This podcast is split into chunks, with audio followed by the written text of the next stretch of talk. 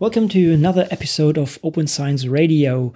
This is Conrad, and I am currently at the WikiCite in Vienna.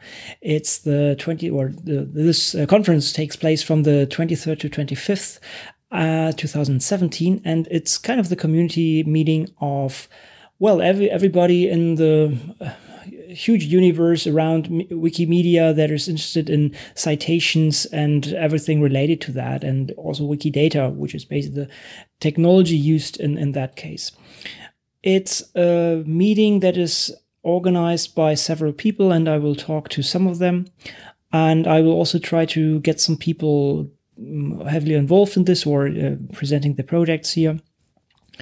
And the meeting itself, it's it's uh, it's the meeting of a rather diverse group, and I also will try to address this a little bit and and dive into that.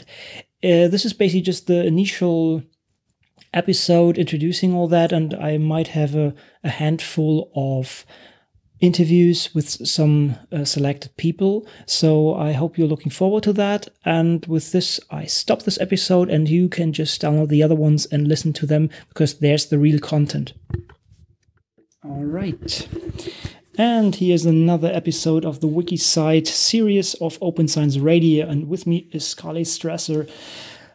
Carly, um, so you are here with us at WikiCite. What is your background and what brings you here? So, uh, my background is that I was trained as a biological oceanographer. So, um, I spent a lot of time in the mud thinking about um, clams and their population dynamics, which got me interested in mathematical models. And uh, I started um, doing some more computationally intensive work. Uh, I somewhere along the way realized that I wasn't um, cut out to be a professor. So, I left that uh, area and started thinking more about outreach and education for researchers around data management and data sharing. So I did that at the California Digital Library, which is part of the UC Office of the President in California. And in the course of that work, I got involved in um, developing technology geared towards data sharing for um, researchers, uh, particularly related to spreadsheets, and um, also data sharing in terms of the institutional repositories that are there.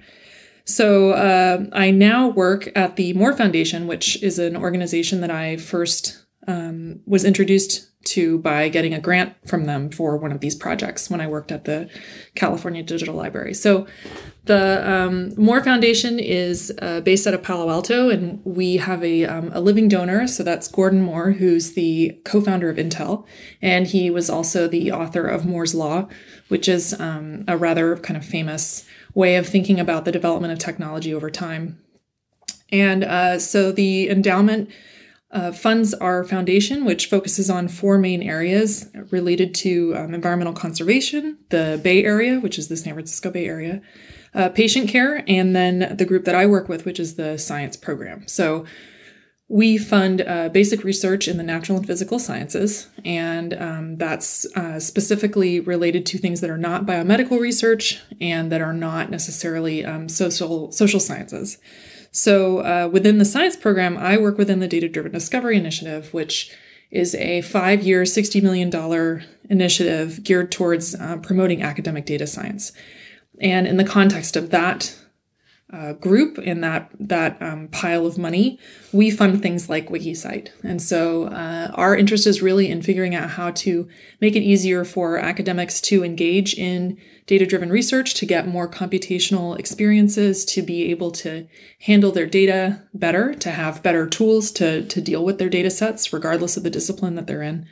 And uh, the WikiCite organization is is certainly along the lines of that mission that we have. So uh, we're we're very interested in the types of tools and ideas that come out of meetings like WikiCite. So the reason that I come to meetings like this is uh, certainly because they're interesting and um, unique, and there's lots of uh, great people here, in particular international people that I don't necessarily run into a lot in the U.S.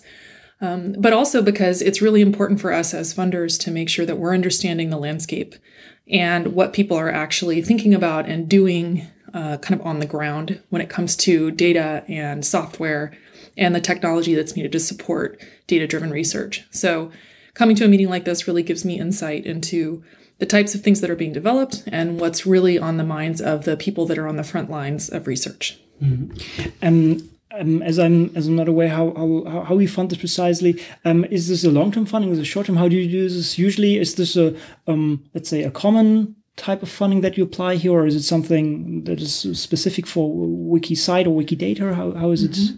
in this case? So, uh, Wikidata was actually a grant, um, an early grant from um, several years ago, and that actually predated my time at the foundation. So, when I came to the foundation, I actually helped to kind of close out the Wikidata grant, which basically means that I wrote up lessons learned and um, evaluated whether or not we thought that the project was successful, which I think it was um, and it still is. Uh, so, in that sense, the Wikidata project was out of a pot of money that was for general use by the entire science program. Um, the wiki, the WikiCite money, the money that we're using to actually fund this conference, is coming from um, a different pot, which is um, for smaller project grants that are typically related to meetings. Mm-hmm. And so those tend to be $50,000 or less. So this is a, a short uh, piece of funding that's really specifically geared towards this meeting itself. Um, we certainly are always in conversations with Dario and others at um, Wikidata and Wikimedia to think about um, other ways that we could help support the efforts that are happening here. Generally, our funding within the Data Driven Discovery Initiative is two to three years for projects. Um, that said, we have pretty much spent the allotment of money that we got from the board. It's all been promised to people. Um, but we are currently thinking about the next iteration of our program and how we might support things like Wikidata and WikiCite moving forward. Um, if we were able to get more money from the board to continue data-driven discovery as a as a program, mm.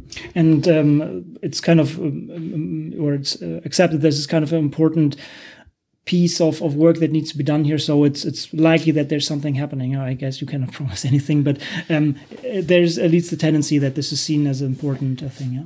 Yeah, uh, I think that uh, the data driven discovery initiative within the science program is uh, particularly. Um, uh, it, it's a little bit nuanced for us to make our arguments to the board because uh, the other programs in the science program at the foundation are very much geared towards domains. So there's telescopes for um, astronomy. There's marine microbiology projects. There's um, there's physics projects that are um, involved with um, uh, all kinds of interesting investigators that are doing cool tabletop physics. Um, that said, our program is much more geared towards culture change and methodology change, uh, methodology change within disciplines that maybe haven't always thought that computationally intensive research was important. And so it's a little bit harder for us to make our case um, than it might be for other groups. And so it's not that I think we won't be able to make our case. I think that now is the time for academic data science. I think that we're seeing a lot of programs spinning up at universities, particularly in the US, but also things like the Alan Turing Institute in the UK. And as these programs grow, I think it won't be hard for us to make a case that this is going to continue to be important, at least for the next five years, which is about the lifetime of the initiatives that we have at the foundation. So, um, part of our story for getting that um, new tranche of funding is showing the successes that we've had. And so, things like Wikidata and WikiCite are certainly part of that conversation around what we've done that's really made a difference for the community and how if we continue to support them and if we continue to be able to provide funding for these groups we can make a big difference in the way that science is done mm-hmm. and is it kind of a strength or weakness that the wiki site and the Wikidata community is, is rather diverse, right? I mean, if you look around here, librarians, they're scientists and not scientists of one field, but basically of all the fields, which is makes it super interesting, but also hard to communicate and um, harder to find a consensus. Is this, is this an issue for you guys, or how do you see that? I mean, it's uh, it's like you say, it's an asset and a liability, right? So it's um, it's great because it means that we're very excited about supporting tools and techniques that are generally applicable. So, things that are very specific to a single domain are a little bit less interesting for our group than things that are more widely applicable.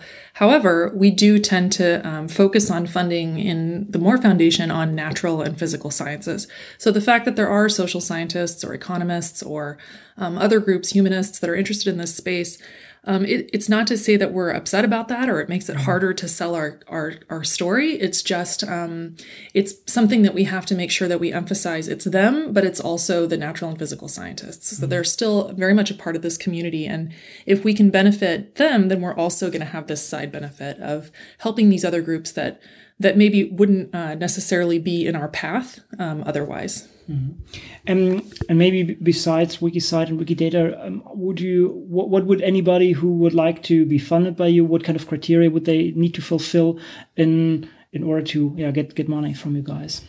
Uh, you know the the private philanthropy space in the US is nuanced and mm-hmm. it's very different depending on the philanthropist that you're talking to. And so, in the case of the Moore Foundation, we don't have open calls for proposals. We very much rely on meetings like WikiCite mm-hmm. to, to meet people and to hear from the community what's important and um, what's exciting and what people are really hoping will will help them in the future. And, and to really think about the directions that we're going, we rely very much on our contacts.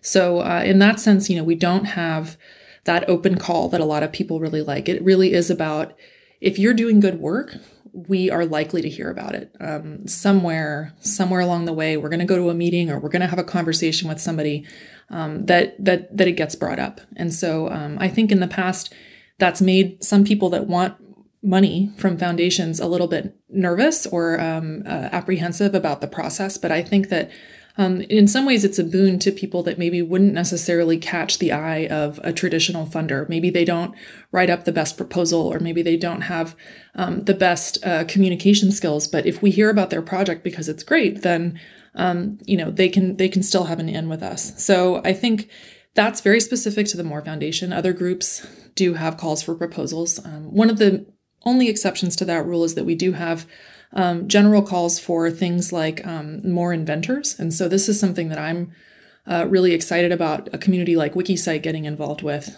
Um, so the Moore Inventor Fellows program is something relatively new, and it's to celebrate the fact that Gordon Moore was himself an inventor.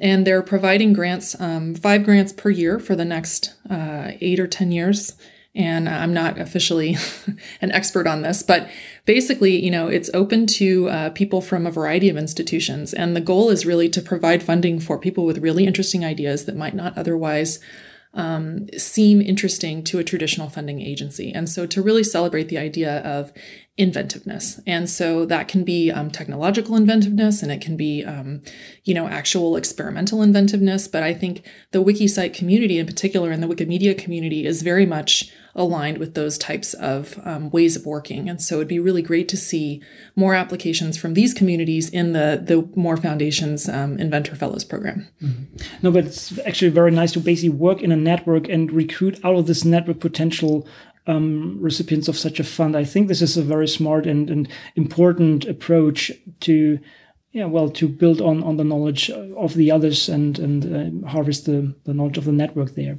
Mm-hmm. Did we forget anything? Any, Anything important that you would like to mention uh, regarding your activities, or especially in respect to WikiCite, but also in mm-hmm. general? Um, you know, I think generally the WikiCite community is a really exciting and interesting space to to interact with, and I would like to see them succeed long term. And I think that um, they're taking a very good approach, which is listening to the community and making sure that they're engaging as many people as possible in the processes that they're choosing to to take on. And it's uh, not that different from the way that we think about funding at the Moore Foundation, which is talking to the community, really engaging the people that um, are most likely to benefit from the things that we're um, interested in. And um, so I see some parallels there that I think are are just worth pointing out. That um, WikiCite is a very welcoming and um, and uh, interesting and innovative community that is definitely um, changing things for the better in terms of the way that we think about um, Wikidata, data in general, and citations. Mm. Okay, thank you very much for your time. I really enjoyed uh, talking to you, and uh, I think we go downstairs and talk to more people now. Huh? Okay, Fantastic. thank you.